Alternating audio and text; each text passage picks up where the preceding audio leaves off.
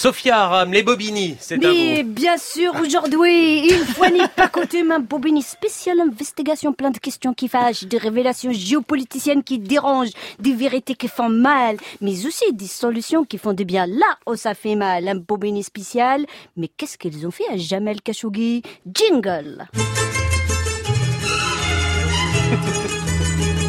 Bobini, Bobini, avec les cœurs d'Augustin Trapenard. Depuis le 2 octobre dernier, date à laquelle un journaliste collaborateur du Washington Post et opposant virulent à Mohamed bin Salman, prince héritier du Royaume d'Arabie Saoudite, a mystérieusement disparu, la question euh, qui est à la une de tous les journaux, c'est l'affaire Jamel Khashoggi ternira-t-elle l'image du réformateur du prince héritier Eh bien, ce matin, devant vous, sans filer ni pincette, je vais vous répondre en direct à cette question. Est-ce que vous êtes prêts? Hmm, oui. Oui.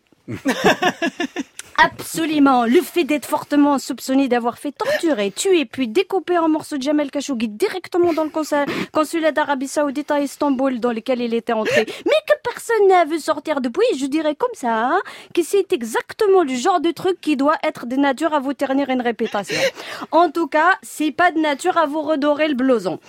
Euh, la deuxième question que l'on est en droit de se poser, euh, qui serait le prince réformateur de chez sa mère, le réformateur, la star du hype, l'incarnation de la modernité dans Turbané, est-il capable de commettre une dégueulasserie pareille?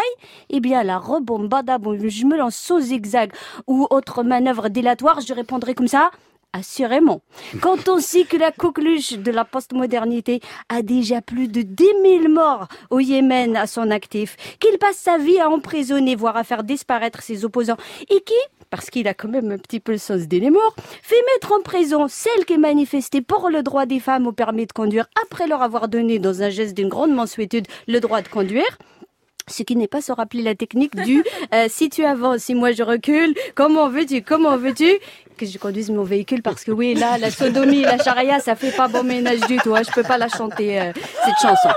Alors voilà, depuis on stat, on se perd en conjecture. Doit-on toujours se fâcher avec un bon client euh, Ou faut-il rester poli, continuer de louer vendre des armes Quelle sera l'ambiance du Davos du désert Euh, Faut-il éviter les questions qui fâchent ou simplement vérifier l'origine de la viande des barbecues que ce hipster du désert il va nous servir?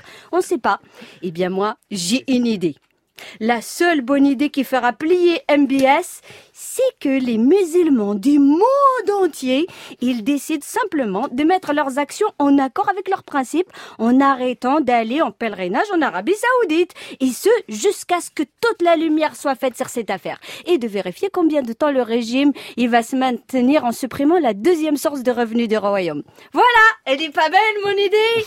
Alors là, franchement, si après une idée comme ça, Edouard Philippe, il me téléphone pas pour me mettre au quai d'Orsay, j'y comprends plus rien.